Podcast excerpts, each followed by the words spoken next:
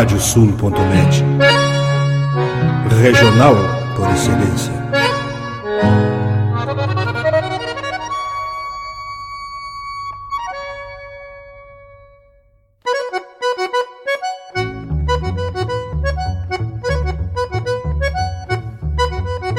Está aberta a porteira, nem se preocupe em fechá-la. Recorra do plano à várzea, palmo a palmo da hacienda. Não há de curar bicheira, nem recrutar manada, porque se fez cimarrona e mais crioula. Radiosul.net para bebedouro das almas.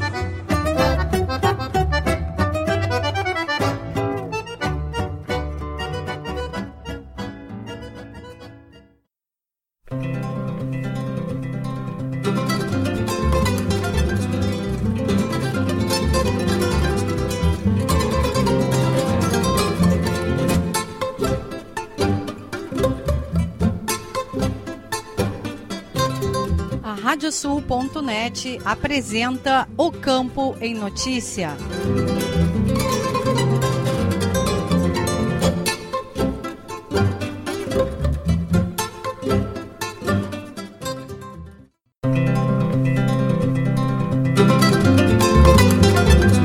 Olá, eu sou o Nestor Tipa Júnior e estamos começando o programa O Campo em Notícia o programa de hoje é especial sobre o Encontro Estadual de Professores e Congresso Nacional de Ensino Agrícola, ocorrido nesta semana em Rio Grande. O programa é uma produção da AgroEffective em parceria com a Radiosul.net. O programa O Campo em Notícia conta com a parceria de rádios que formam rede com o nosso noticiário.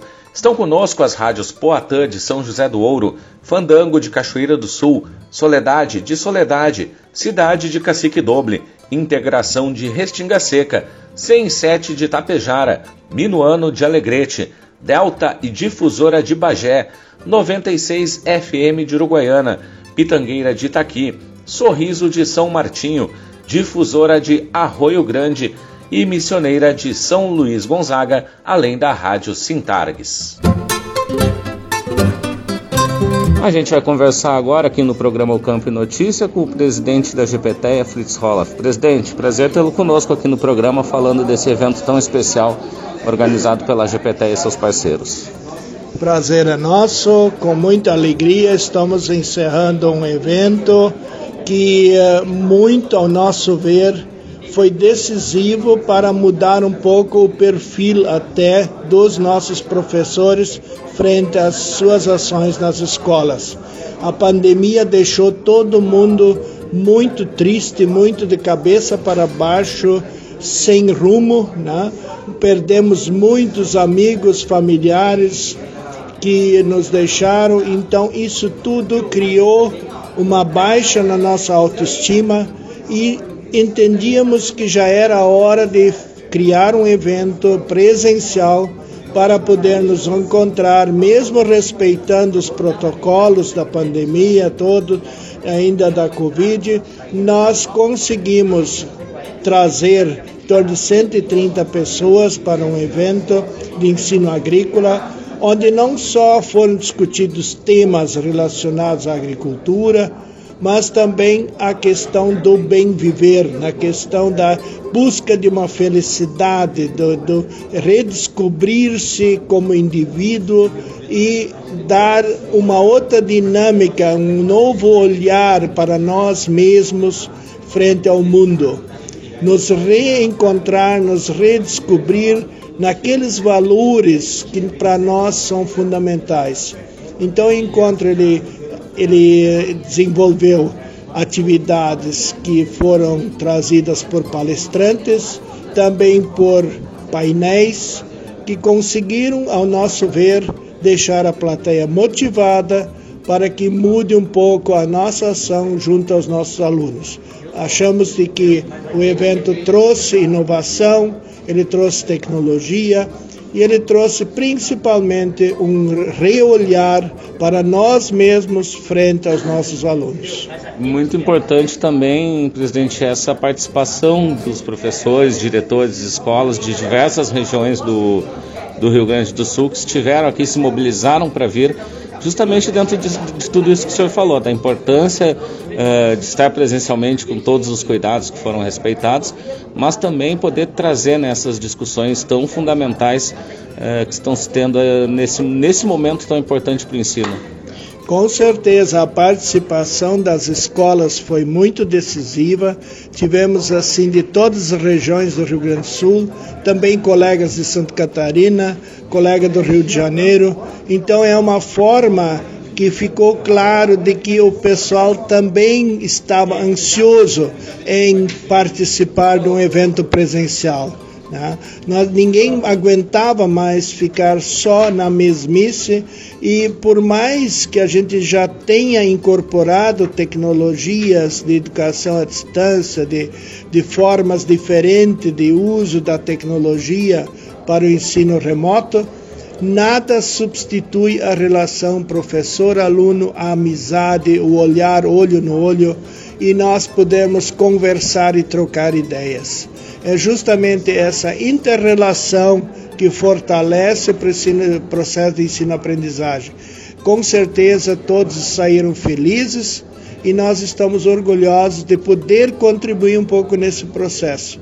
Também queremos agradecer a todos os envolvidos, especialmente agradecer ao nosso bom Deus que também nos iluminou. Sabemos que houve temporal em várias cidades, mas em Rio Grande nós conseguimos realizar também as atividades externas de forma que tudo pôde ser contemplado. Nós tivemos também momentos importantes de discussão de plano estadual, de plano nacional de educação, trazendo também esclarecimentos para os professores o que, que vai mudar e quais são os problemas que tem, inclusive com os professores interagindo uh, com os palestrantes também, apresentando os problemas e os gargalos que as escolas ainda têm. Né?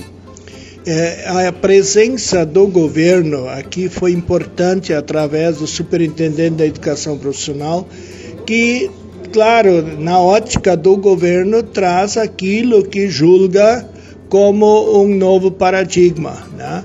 É óbvio de que quem já tem uma experiência, uma caminhada de mais de 30 anos ou 40 anos no ensino, na educação profissional, vê de que muita coisa disso é retrocesso. Né?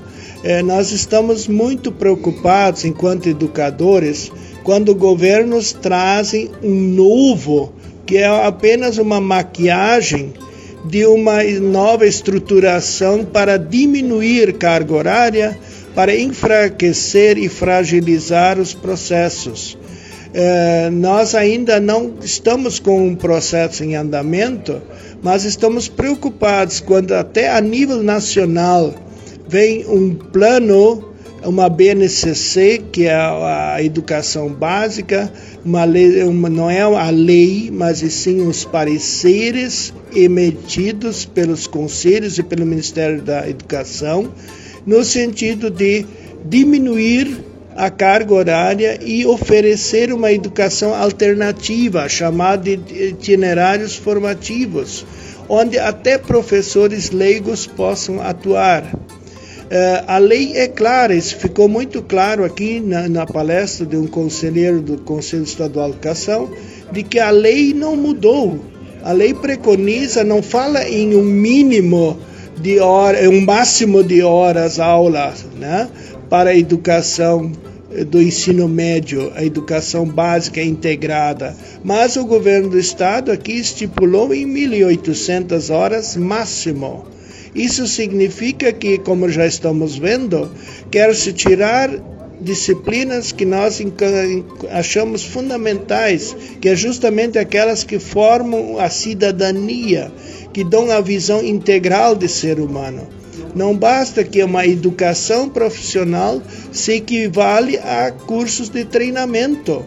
Nada contra isso. Os cursos de treinamento e os cursos rápidos são fundamentais para aplicar nas empresas, nos locais de trabalho, mas não numa educação continuada formativa de um aluno que está buscando uma educação integral com o ensino médio. Então, esses temas ainda vão dar muito pano à manga e a GPTEA não vai se furtar disso, vai entrar nessa discussão cada vez mais forte, porque acreditamos que as escolas precisam participar desse processo. Já basta que governos venham impondo algo novo, e esse novo não é nada novo, ele é apenas uma maquiagem de ferramentas utilizadas por sistemas voltados apenas para o emprego e nós achamos que as ferramentas devem estar voltadas para o empreendedorismo, para a cidadania, para o resgate do cidadão. E, importante também isso porque nas escolas agrícolas é, acaba sendo também até mais importante essa discussão pelo fato de que existem suas especificidades. Com certeza, e aí é, não é, não basta ter um trator novo, ter um computador muito bom ou sei lá um, um drone maravilhoso, se o indivíduo não consegue compreender a importância disso dentro do meio ambiente, de, respeitando o, o, o, próximo, o vizinho, não basta aplicadores de veneno, não basta que nós criemos eh, lá tecnologias que ferramentas e dizer que isso agora é um técnico. Se ele perder o seu emprego junto àquela empresa onde ele foi preparado, ele vai fazer o quê? Né? Ele não vai ter empregabilidade, ele vai ser um indivíduo que não vai saber empreender algo novo. Então a educação, a nosso ver, ela deve ter uma forte base tecnológica, sim, mas não abrir mão da formação integral do ser humano, com todas as disciplinas interligadas, dialogando entre si. Presidente, finalizando também, a gente teve outros momentos importantes, um deles também a própria FENEA, é, que o senhor estava também à frente há pouco tempo, tentando buscar um fortalecimento também uh, em todo o Brasil para levar essas discussões também para o Brasil. Com certeza, a FENEA é a Federação Nacional de Ensino Agrícola, que foi criada em 2011 e nós nunca conseguimos fazer essa entidade decolar, muito por nós mesmos não termos condições de mobilidade para tanto. Mas eh, conseguimos compor uma nova diretoria e temos a certeza que unindo forças nós vamos também incentivar outros estados da federação para criarem suas associações e nós termos força, unir forças para nós também podermos chegar no Ministério da Educação pleitear não só reformas que vêm de cima para baixo, mas trazer propostas propositivas que contribuam realmente para uma educação de médio e longo prazo. Porque a cada governo que vem, tudo é jogado no lixo e vem uma nova tendência. E essas novas tendências geralmente são para destruir o pouquinho que ainda tem.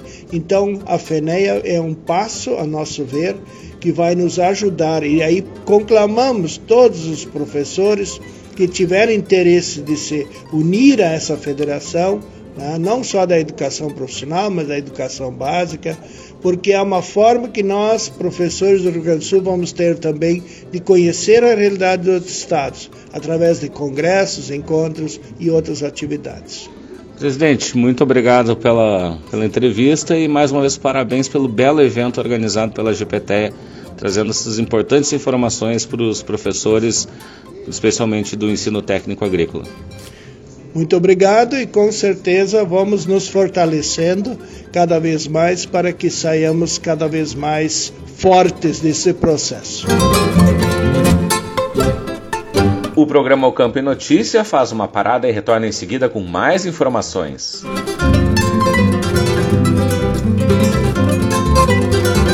Canta, canta, minhas chilenas, chacoalha no mais teus guiso nesta ponta d'égua que vão a trote estendido, enredei lá no tupete o mais lindo dos chiflidos.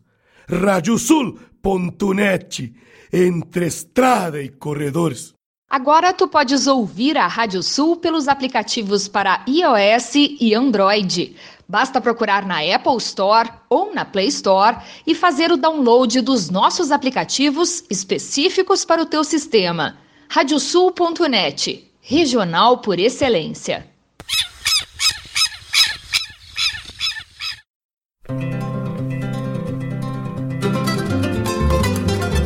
A Radiosul.net está apresentando o Campo em Notícia.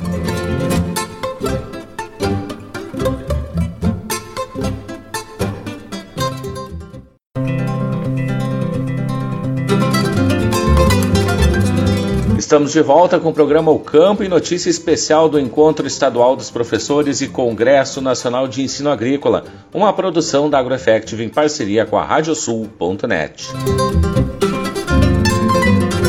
A gente vai conversar agora com o novo presidente da Federação Nacional de Ensino Agrícola, a FENEA, Lauri João Marconato. Tomou posse durante o evento realizado em Rio Grande do Encontro Estadual de Professores e Congresso Nacional de Ensino Agrícola.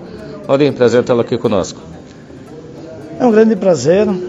A gente acaba de assumir um compromisso é, um tanto quanto é, grande porque a gente tem como proposição aqui de organizar a FENEA, como o próprio nome sugere, federação, organizar a FENEA a nível nacional.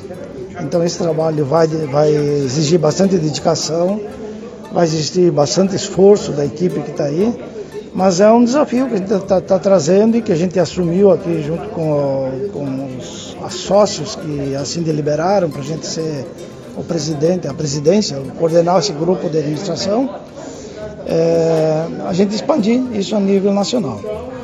Perfeito. A entidade justamente, né, ela tem, está completando 10 anos tem uma força aqui no Rio Grande do Sul ainda pela sua geração da entidade aqui, mas essa ideia justamente de buscar cada vez mais, vocês estavam falando justamente uh, disso, de que já fizeram reuniões virtuais com pessoas de outros estados que começam a ter interesse também, né? Sim, ótimo. A gente tem percebido, a gente conseguiu reunir praticamente, foram convidados eh, coordenadores do curso da agropecuária de todos os estados, de todos todas as instituições federais que ofertam curso nessa área. Falta sim a gente falar com as instituições do sistema estadual de cada estado, dos sistemas municipais e das particulares. Então tem, tem muita, muito, muita caminhada para isso ainda. É, o, que, o que a gente tem que ter, ter em visão que a gente tem uma, um deslincamento, um, um desligamento desses sistemas quando se fala na questão profissional e na questão da formação profissional do, do, do próprio aluno. Então, é, a gente tem que reconhecer que o técnico em agropecuária, o técnico agrícola, ele tem uma legislação que, que habilita ele, que, que dá o registro profissional. Os técnicos de agropecuária têm uma, um conselho nacional que, que, que reza, reza o que coordena a atividade, o que libera a atividade para o técnico. E, e, tudo isso tem exigência da formação profissional. Então, essa exigência a gente quer equalizar ela a nível nacional, para que, para que todos os técnicos formados no Brasil é, tenham um respaldo profissional em qualquer lugar. O que a gente tem percebido aqui, na verdade, hoje nós temos uma FENEA mais, mais localizada no Rio Grande do Sul e Santa Catarina o que a gente tem percebido é que esses dois estados exportam técnicos para toda a região do, do, Brasil, porque tem um diferencial ser tratado. E a gente quer que isso, não que a gente deseja que Santa Catarina e Rio Grande do Sul não exportem mais técnicos, mas gente também deseja que os técnicos das outras regiões tenham espaço no mercado de trabalho, até porque está faltando técnico hoje no mercado de trabalho. E a ideia também é influenciar que essas outras regiões tenham também suas, suas, seus conselhos, suas associações, para poder fomentar cada vez mais justamente isso que a gente está falando agora. Exato. É, qualquer, qualquer interesse de organização, interesse de grupo, ele só, ele só é defendido ou só se conquista mediante organização. E a organização da FENE é uma base para a gente organizar a nível de cada estado, se não conselhos, mas associações para que se faça um, um, trabalho localizado e a gente consiga realmente ter um respaldo da educação agrícola, que é, na verdade, uma educação diferenciada em relação à educação de, de outras profissões, tipo técnico de solda e, e, e torno, coisa que tem por aí, que trabalha com duas, três competências, enquanto que o técnico agrícola trabalha com 22 competências. Então a gente tem que buscar é, essa clareza na formação do profissional. De finalizar também, a ideia é buscar essa força política, até pelo que está se discutindo aqui no evento, das questões de base curricular, de questão também relacionada a mudanças na educação e a importância da, do, do, técnico agrícola nessa, nessa questão. E isso também, a FENE atuando nacionalmente com, com esses braços, vai poder chegar a lugares mais longe, muito que talvez as associações locais não consigam chegar. Exato, exato. Assim, a, atra, através da, do Conselho Federal do Técnico Agrícola, Técnico Agropecuário, tem uma forma de controlar a atividade profissional. É, Para a gente conseguir ter essa unicidade da formação do técnico a nível nacional, a gente precisa pensar numa possibilidade de criar legislação que dê um amparo ou que garanta a infraestrutura necessária em cada uma das instituições que ofertam o ensino agrícola, seja municipal, seja particular, seja estadual ou seja federal, mas que consigam ofertar, é, ter uma infraestrutura adequada para ofertar uma boa qualidade de curso. Então, nessa linha, a gente tem sim que pensar na interferência política para resolver a questão da legislação. Ori, muito obrigado e sucesso aí nessa empreitada frente da FENEA, junto com toda a equipe. Eu agradeço, agradeço a oportunidade e a gente sai daqui hoje sim com compromisso de, de, de resolver alguns problemas que ainda estão pendentes dentro da FENEA. Nós vamos conversar agora com o superintendente da Educação Profissional do Rio Grande do Sul, vinculado à Secretaria da Educação, Frederico Guedes. Frederico, prazer tê-lo aqui conosco no programa. Prazer é todo nosso participar desse congresso das escolas técnicas agrícolas de grande relevância, perdão, para o nosso estado. Bom, o que, que a Suepro procurou trazer aqui para mostrar para os professores em relação ao que tem sido feito para a educação profissional, em especial o ensino técnico agrícola? Bom, a gente tem um planejamento de, de reestruturação baseando-se no modelo de aderência pedagógica e econômica e operacional, que visa trazer para as escolas técnicas agrícolas também uma maior segurança na hora de optar pela, pelas trajetórias de parcerias locais e, ou regionais e também para auxiliar, para ter como mais um recurso técnico baseado em evidências nas suas escolhas curriculares dentro da, da formação do técnico agrícola.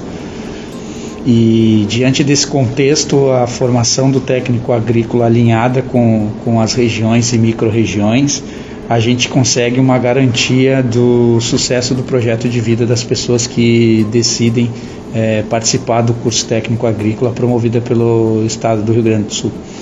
Bom, e a gente viu né, que são vários desafios, inclusive os professores uh, na, na, sua abordagem também fazendo questionamentos, colocando uh, alguns pontos importantes e, e, também né, se colocando essa disposição da, da SUEPRA em estar ouvindo né, as demais entidades, também os professores, diretores, conselhos em geral. É, é de suma importância o papel crítico dos professores, porque eles, de certa maneira, nos ajudam a, a balizar algumas decisões que, que permeiam o campo técnico também. Uh, eu vejo com bons olhos quando, quando o professor nos questiona, principalmente com questionamentos positivos e construtivos, para que a gente possa avançar e consiga entender melhor as regiões e micro-regiões e, e, a pedagogia praticada dentro dessas escolas técnicas. Bom, uh, o que, que, se colocou assim de desafios importantes que, que a SUEPRO, que o Estado tem para poder uh, cada vez mais melhorar uh, essa questão do ensino profissional? Bom, os desafios que a gente encontra agora, agora pela frente é colocar em prática esse modelo de, de, de aderência eh, pedagógica e econômica alinhada com as regiões e micro-regiões. Para isso, a gente já fez uma conversa com, a, com, a, com as coordenadorias regionais de educação e a partir de agora começam os contatos com os diretores de escolas e professores para que a gente possa avançar dentro de uma proposta curricular para que isso continue nos próximos anos alinhados com, com o projeto de vida dos estudantes, sem ferir o mundo do trabalho. Para isso é muito importante que as escolas técnicas agrícolas em específico uh, se deem conta, mais ainda de que o papel das tecnologias se torna cada vez mais relevante dentro do percurso formativo do estudante. Então, com, com as tecnologias embarcadas e com as tecnologias das técnicas, uh, das técnicas de plantio, de aumento de produtividade, é de extrema relevância que, que o tema tecnologias entre em pauta dentro dos currículos com maior transversalidade do que já existe. Uma coisa importante foi colocada ali também foi a questão de adaptar cada vez mais às suas regiões uh, o ensino agrícola. Até se acha um exemplo durante a palestra, né? Não adianta, por exemplo, falar de suinocultura em algo que não tem um arranjo produtivo local relacionado à suinocultura. Isso também é um caminho importante para que cada vez mais as escolas estejam atualizadas com as suas regiões possam, inclusive, fornecer profissionais uh, de alta qualidade dentro daquilo que aquela região precisa. Sim, é de extrema importância, lembrando apenas que o, o, o, técnico agrícola ele tem 22 competências, né, que abrangem aí em nível nacional. A ideia é que, ele, que nas regiões e micro-regiões eles estejam mais alinhados e deem uma, uma, uma atenção a esses pontos para que esses estudantes, ao se formar nessas escolas técnicas agrícolas, eles tenham condições ou de permanecer na sua região para dar conta da, das demandas locais e ao mesmo tempo se escolherem uh, ir para outro ambiente que consigam fazer isso com, com, com qualidade. Então uh, a conversa com os arranjos produtivos locais para que isso tenha, de certa maneira, dentro das 22 competências do técnico agrícola no seu processo formativo, ela precisa entrar em pauta para que as escolas técnicas agrícolas consigam cada vez mais sucesso na, no percurso formativo dos seus estudantes e combater o próprio êxodo rural. Para a gente finalizar também, a Suepro foi apoiadora aqui do evento, também é, co-realizadora. A importância de ter um, congresso desses para poder discutir todas essas questões, inclusive de recolher todas essas, essas informações para poder levar também para o Estado e, e, trabalhar as políticas públicas necessárias para o ensino profissional. É, a gente entendeu como um movimento genuíno da, das escolas técnicas agrícolas e, e, junto com a associação dos professores técnicos agrícolas, técnicos e professores, a gente a gente percebe que, que era um momento de se fazer presente, era um momento de apoiar para ter as perspectivas dos professores e dos diretores e com isso fazer uma construção conjunta e uma finalização conjunta dos processos de, de adequações e reestruturações uh, que a gente pretende junto com, com as nossas escolas técnicas profissionais para que a gente consiga um movimento de educação profissional genuíno. Frederico, muito obrigado pela, pela participação aqui conosco. Obrigado, é sempre um prazer é, comparecer a, esses, a essas, essas ideias de congressos que trazem voz aos professores que fazem a escola acontecer junto aos estudantes. O programa O Campo e Notícia vai para mais um intervalo e retorna em seguida.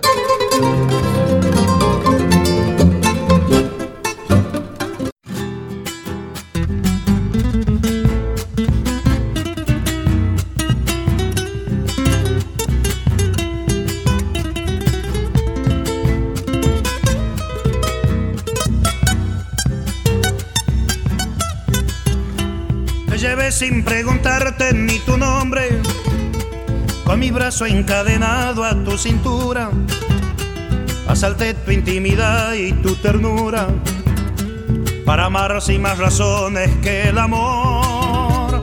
Nos besamos sin decir una palabra, fuimos cómplices callados del verano, y mis manos temblorosas se quemaron seducidas por el fuego de tu piel. Cruzamos los umbrales del pecado, con el puñal de la pasión nos desgarramos, sin derramar ni una gotita de dolor. Amor salvaje, como una selva tropical nos incendiamos y en un instante sin saber que nos dejamos y una ramita de ilusión para después.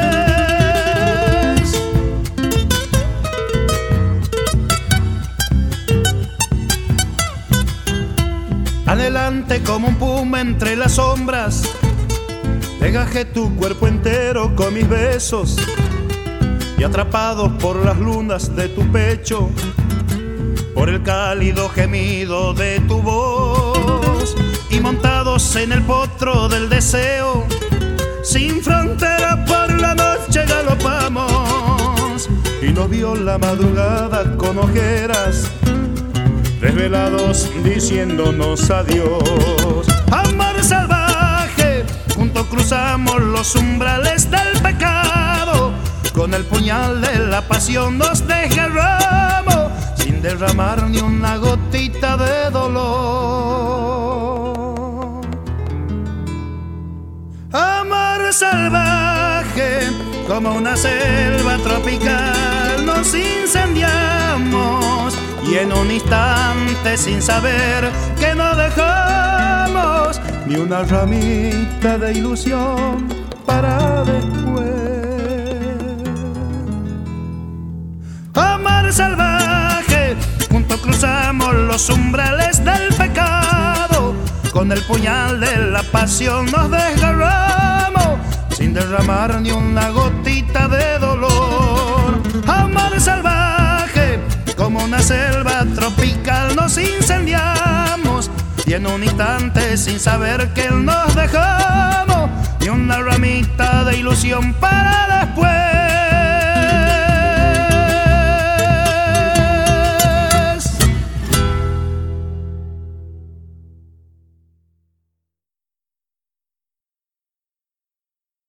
Canta, canta, minhas chilenas, chacoalha no mais teus guiso. Nesta ponta d'égua que vão a trote estendido, enredei lá no tupete o mais lindo dos tiflidos. Radiosul.net, entre estrada e corredores.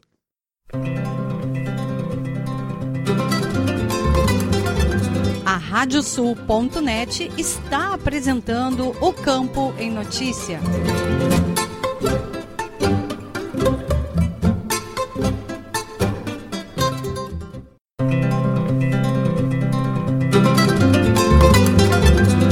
Estamos de volta com o programa O Campo e notícia especial do Encontro Estadual dos Professores e Congresso Nacional de Ensino Agrícola, uma produção da AgroEffective em parceria com a Radiosul.net. A gente vai conversar agora com a extensionista da Emater, Mara Helena Falfeld, sobre a palestra que foi dada sobre a silagem de colosso. Mara, prazer tê-la conosco aqui. Prazer é todo meu, um abraço aos ouvintes e é muito bom ter participado desse evento. Bom, a gente trouxe aí uma, uma nova, um, um, um grande é, passo que foi dado sobre essa questão do colosso, que muitas vezes foi desprezado, mas agora tem sido descoberto, inclusive com a sua pesquisa mostrando os benefícios. Né? Falar um pouquinho sobre é, esses benefícios. O colosso no Brasil, historicamente, ele era desprezado nas propriedades.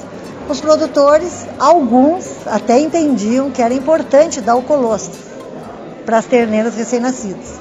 Mas o preconceito era tão grande que tem produtor que botava o colostro fora e dava leite para as terneiras. Favorecendo com que 70% das terneiras não conseguissem seguir adiante na sua criação. Com, essa, com esse nosso trabalho de armazenar esse colostro para que a gente não perdesse tanto colostro, no Brasil, 2 bilhões de litros de colosso são desprezados anualmente.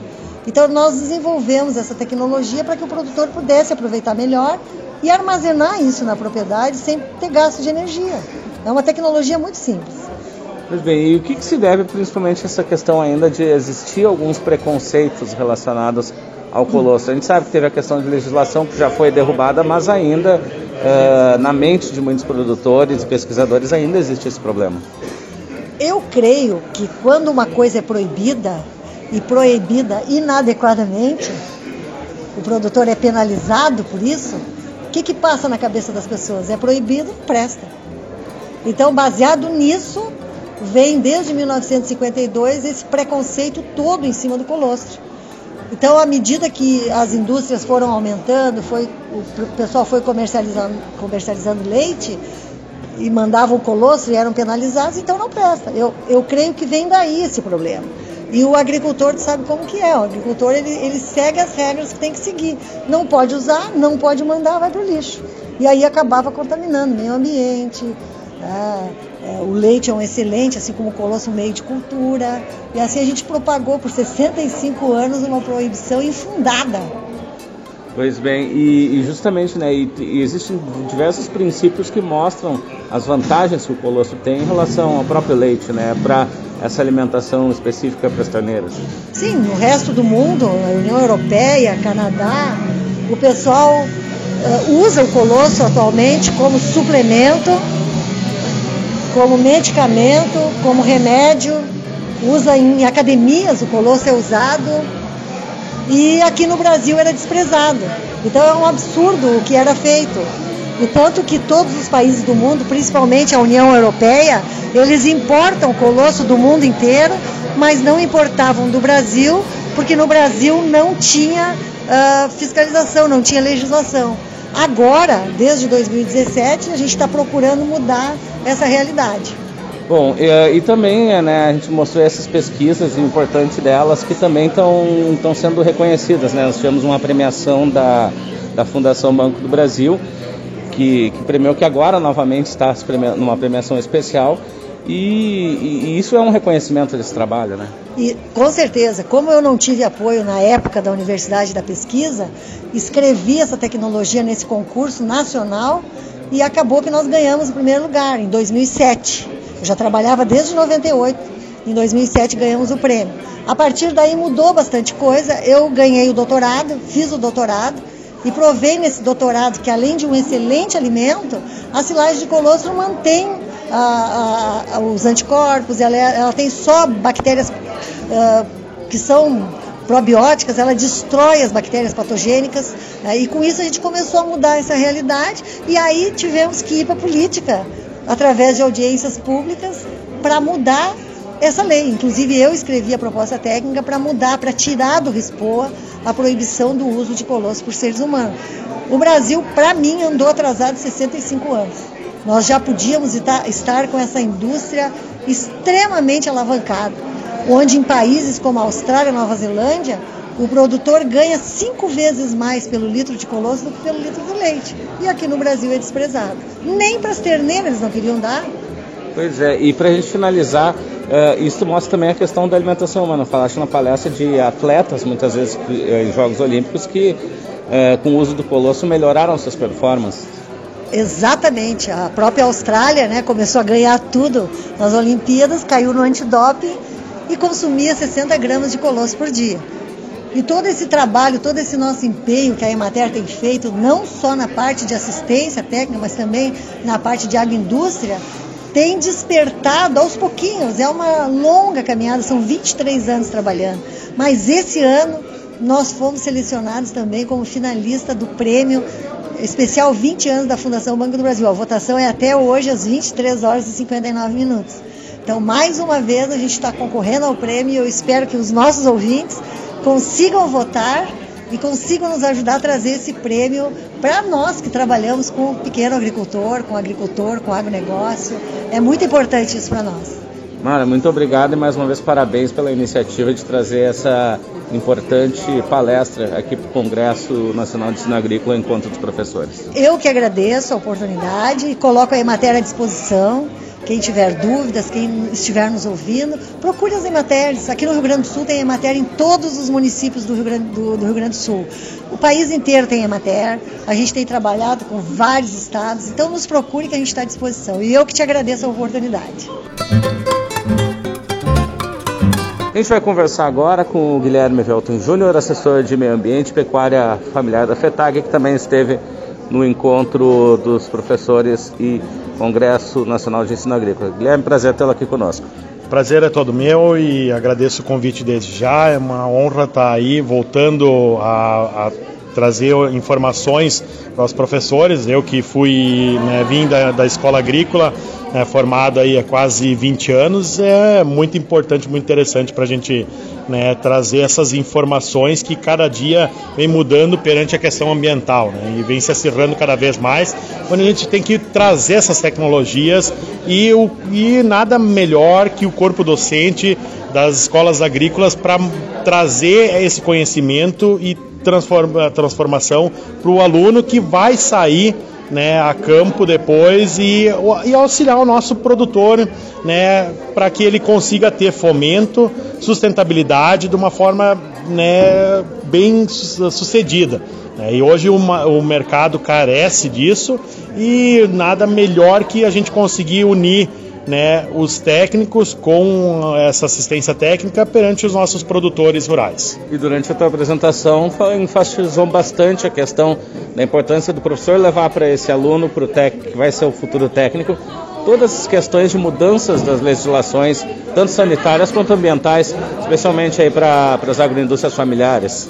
Isso, isso. Porque o que, que acontece, né? A cada vez mais se acirrando e agora se deu o start, né? E o mundo fala sobre questão de preservação, né? Tokenização, crédito carbono em si, né, e pagamento de serviço ambiental, onde é que a gente tem que preservar. Mas quem consegue fazer isso? Como vai fazer isso? Então o técnico precisa ter isso em mente. O técnico que cada, cada ano as escolas formam esses técnicos, ele já tem que sair com essa tecnologia e não simplesmente em cima do plantio, mas sim da, da orientação, né, da, das novas tecnologias, o que, que tem de melhor no mercado, por mais que o agricultor às vezes não vai aderir, não vai usar, mas ele precisa ter conhecimento e ele vai, ele é suscetível às mudanças, desde que a gente consiga colocar isso de forma clara, transparente e principalmente construtiva e não impositiva. Esse é o principal ponto crucial que o nosso presidente Carlos Jair da Silva traz sempre à tona, né, nos seus discursos, a diretoria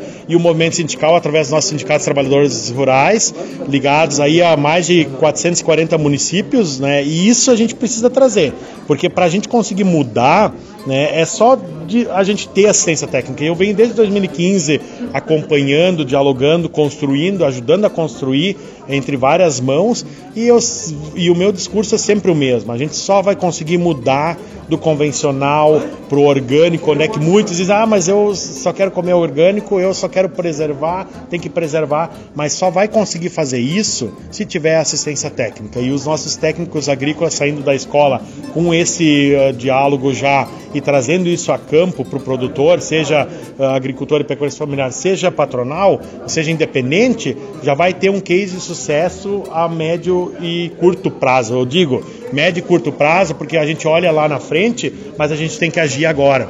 Então essas tecnologias a gente precisa trazer. E aí tem o longo prazo que a gente precisa construir a gestão da propriedade também. E também a questão da sucessão rural. E para a gente conseguir deixar o jovem lá na propriedade, a gente precisa ter tecnologias, melhoramento genético e todo um, um, um arcabouço de uh, sistema ligados a esses agricultores. Para a gente fechar, como é que também está essa adaptação das agroindústrias familiares a todo esse cenário, a todas essas questões, tanto na questão sanitária quanto na questão ambiental?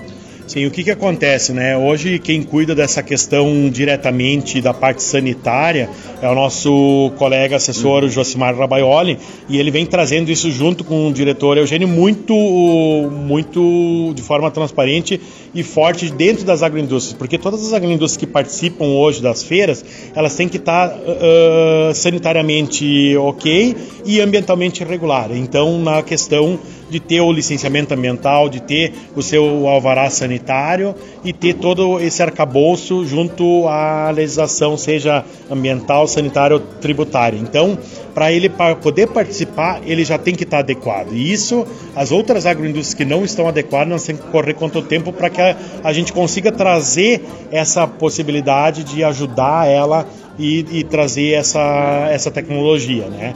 Então, a questão da sustentabilidade hoje, seja financeira, seja sanitária, seja ambiental, nós precisamos trazer essas tecnologias. E aí, nós estamos no lugar certo, onde é que o corpo docente vai mostrar né, vai trazer, apresentar isso para os seus alunos, para quando ele se formar, cada ano que for, se formam as turmas e saiam, quando ele assinar a RT, ele já traga isso no seu, no seu escopo de orientações técnicas lá na ponta para o produtor.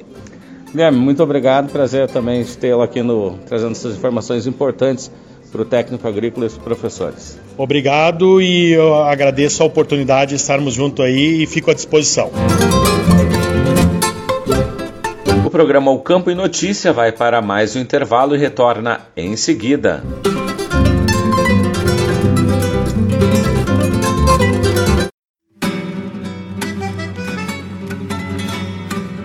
Acompanhe todas as terças-feiras às 20 horas na radiosul.net. Programa Cavalo Crioulo em Debate. Apoio Macedo Leilões Rurais, Porto Martins Crioulos, Corraleiro Arte em Ferro, Terra Sol Toyota, Caxias e Bento, Tinho Donadel Assessoria Equina, Celaria Uguim.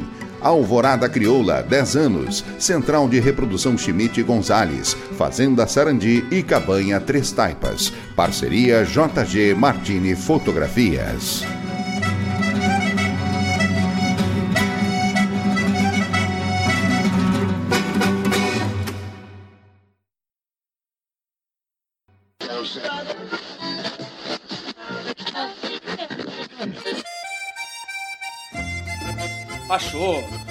Deixa aí porque esta é a Radiosul.net, regional por excelência.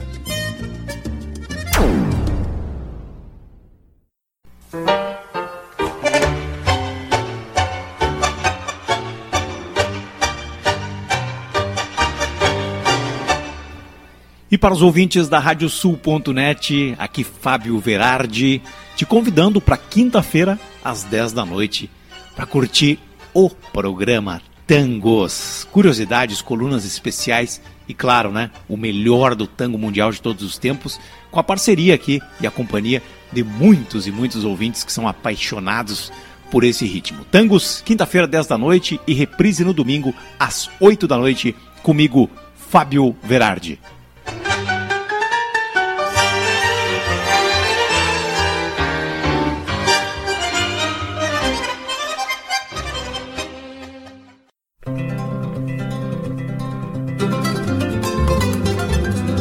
Radiosul.net está apresentando o Campo em Notícia.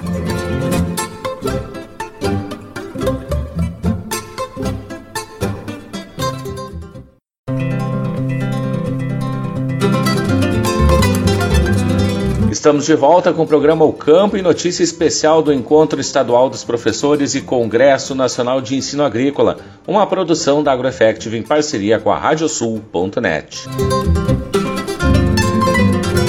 A gente vai conversar agora com o presidente do Conselho dos Diretores das Escolas Técnicas do Rio Grande do Sul, Luiz Carlos Cosman. Cosman, obrigado pela presença aqui no programa. É uma satisfação, é uma alegria é, termos esse espaço para conversar um pouco é, sobre as nossas escolas técnicas agrícolas estaduais, sobre esse trabalho que as 26 escolas desenvolvem é, em todas as regiões é, do estado do Rio Grande do Sul. É um trabalho de muito comprometimento, um trabalho de muita dedicação é, e um trabalho numa atividade essencial para todas as pessoas, porque é, é a educação é, preparando o jovem é, para ser um cidadão, mas também para produção de alimentos. Então é um consideramos um trabalho muito nobre é, nos dois sentidos. Bom, e além de toda a parte de conhecimento, também foi um momento de trazer os pleitos das escolas, uh, trazer as reuniões também justamente para buscar uh, quais são hoje os gargalos, as dificuldades, né? Que é um papel que o Conselho cumpre uh, junto aí às demais instituições.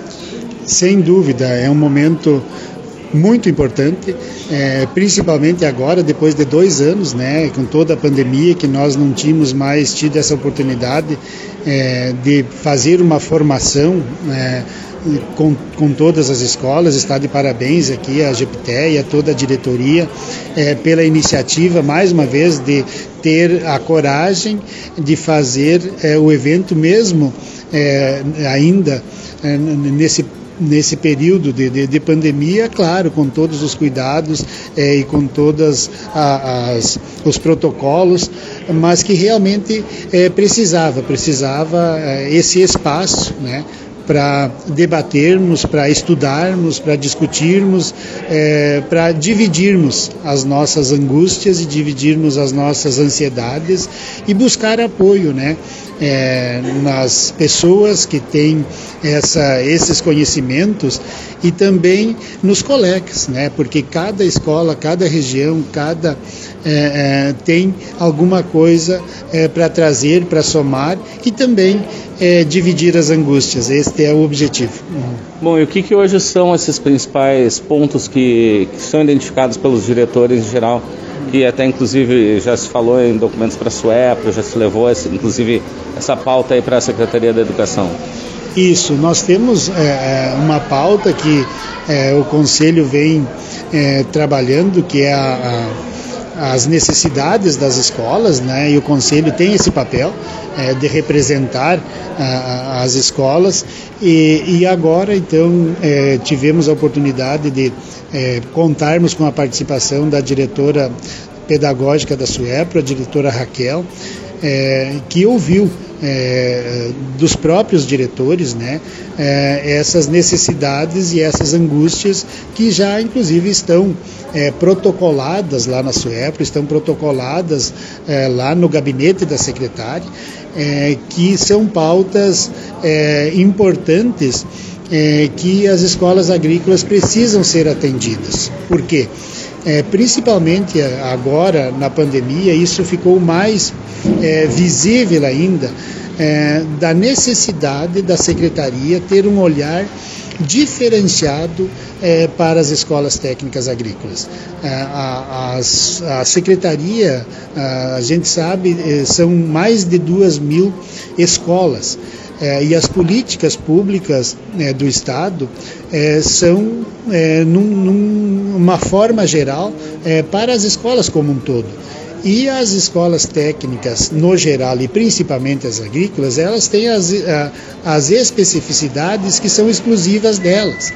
E aí, é, quando saem as orientações da secretaria, é, precisamos de ter esse olhar é, específico e diferente para estas escolas que trabalham é, com seres vivos 24 horas por dia e 365 dias por ano, e além disso, é, tem alunos é, morando na escola o tempo todo, os internatos. Então, nós temos lá animais, plantas, experimentos, pesquisa, ah, que precisam ter uma, um manejo e um cuidado diário, é, inclusive em turno da noite, né? porque os animais é, precisam ter essa, esse acompanhamento e é, precisa então o, o, o, professor, o técnico agrícola, o servidor, é, ele tem a escola precisa uma organização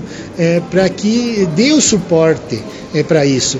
Ah, mas e, e, esses animais, essas plantas, esses experimentos, então, mas não é a escola? Sim, esta, este é o ambiente é, pedagógico para a formação do técnico. Nós precisamos desses ambientes pedagógicos, dessas unidades educativas e de produção, é, para que forme um técnico com uma base é, é, científica, mas também com uma base de conhecimento do fazer, do aprender, fazer, fazendo.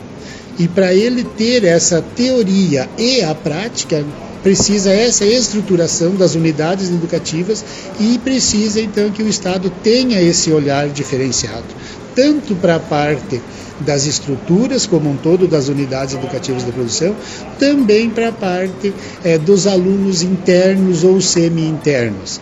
E é isto que nós buscamos na secretaria, é, principalmente esse olhar em termos de recursos humanos específicos, esse olhar de apoio financeiro para manter essas estruturas, que são estruturas é, grandes é, e que precisa o Estado estar presente nisso, e também é, o apoio numa forma de organização né, desse processo nos internatos, que é é, um, uma, um momento, inclusive colocamos isso para a é, diretora, é, o pós-pandemia é, veio um aluno diferente. O pós-pandemia chegou um aluno mais frágil. O pós-pandemia chegou um aluno com mais, é, mais sensível não é só o aluno, a gente percebe isso na, na, na, sociedade como um todo e nas escolas não é diferente. E como nós somos os responsáveis por esses alunos, que as famílias nos entregam esses alunos e eles moram lá na escola e são alunos menores de idade, nós temos uma responsabilidade muito grande. É, e nos preocupa bastante é, o índice de alunos depressivos é, que nós estamos percebendo. Repassamos isso, repassamos é, no geral as demandas é, para a SUEPRO e para a Secretaria e estamos trabalhando né, em conjunto e precisamos desse apoio da comunidade como um todo, da sociedade como um todo. O nosso estado é essencialmente agrícola, o nosso país é essencialmente agrícola. As escolas que estão formando os sucessores para essa agricultura é, ficam muitas vezes é, de lado. Não tem é, esse olhar mais carinhoso do Estado, não tem esse olhar como prioridade. Nós gostaríamos de ter esse olhar priorizado do Estado para que realmente é, nós consigamos é, evoluir em todos os sentidos. É, a tecnologia está chegando, não está chegando, está aí. É, a evolução como um todo. E que aluno nós vamos formar lá nas nossas escolas? Né? Nós precisamos formar um aluno que realmente ele se sinta inserido. E aí é, falamos em sucessor familiar, mas também falamos em mercado de trabalho.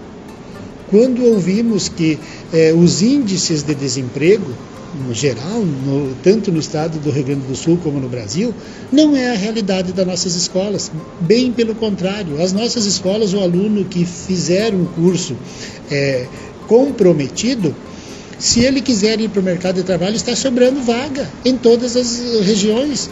É, são é, é, semanalmente nós recebemos pedidos e ligações de empresas, de entidades é, solicitando indicação de aluno ou de, de ex-alunos para trabalhar. Então, não, não tem desempregado ex-alunos da nossa escola, a não ser que tenha algum problema, né? Que não, mas no geral a, a porta do emprego está aberta. Por isso que defendemos essa priorização do Estado para que cada vez mais nós consigamos é, formar um técnico com uma boa é, base técnica, também formar um cidadão que ele, a partir do momento que ele é, pós-escola, ele venha a contribuir com a sociedade, que ele venha a ser um, uma liderança para ah, nas regiões onde eles vão atuar e que seja também um, uma pessoa que vai produzir riqueza e alimento. Então, é tudo de bom. É tão simples, né? E é esse o nosso papel, é esta a nossa intenção, é essa a nossa missão. É, às vezes chegamos a repensar, às vezes chegamos a a avaliar, mas é, como nós somos apaixonados por aquilo que fazemos, é, não desistimos nunca e somos otimistas e temos certeza é, que um dia ainda nós vamos ser reconhecidos e valorizados como é, professores, como escolas, como servidores públicos, é, como formadores é, é de jovens que contribuem para as nossas regiões, para o nosso estado e para o nosso país. Isso é que nos motiva todos os dias. Cosma, muito obrigado e grande sucesso a todas as escolas que esses pleitos consigam atingir cada vez mais e e, e, e chegar lá na ponta da escola que tem essa bela formação do aluno. Obrigado, Nestor. Obrigado a todos os ouvintes. É, faço aqui um, um pedido, né? A, a todas as comunidades é, que nos ouvem é, para que é, nos ajudem nessas pautas, que são pautas é, de toda a sociedade. Então, é, muito obrigado e grande abraço. Programa de hoje vai ficando por aqui. A produção do Campo e Notícia da AgroEffective em parceria com a Radiosul.net. Desejamos a todos um ótimo final de semana e vamos continuar nos cuidando para evitar a transmissão da Covid-19. É muito importante a adoção das medidas de higiene, uso de máscara e distanciamento social. Evite aglomerações e, se já pode, vacine-se. Até mais!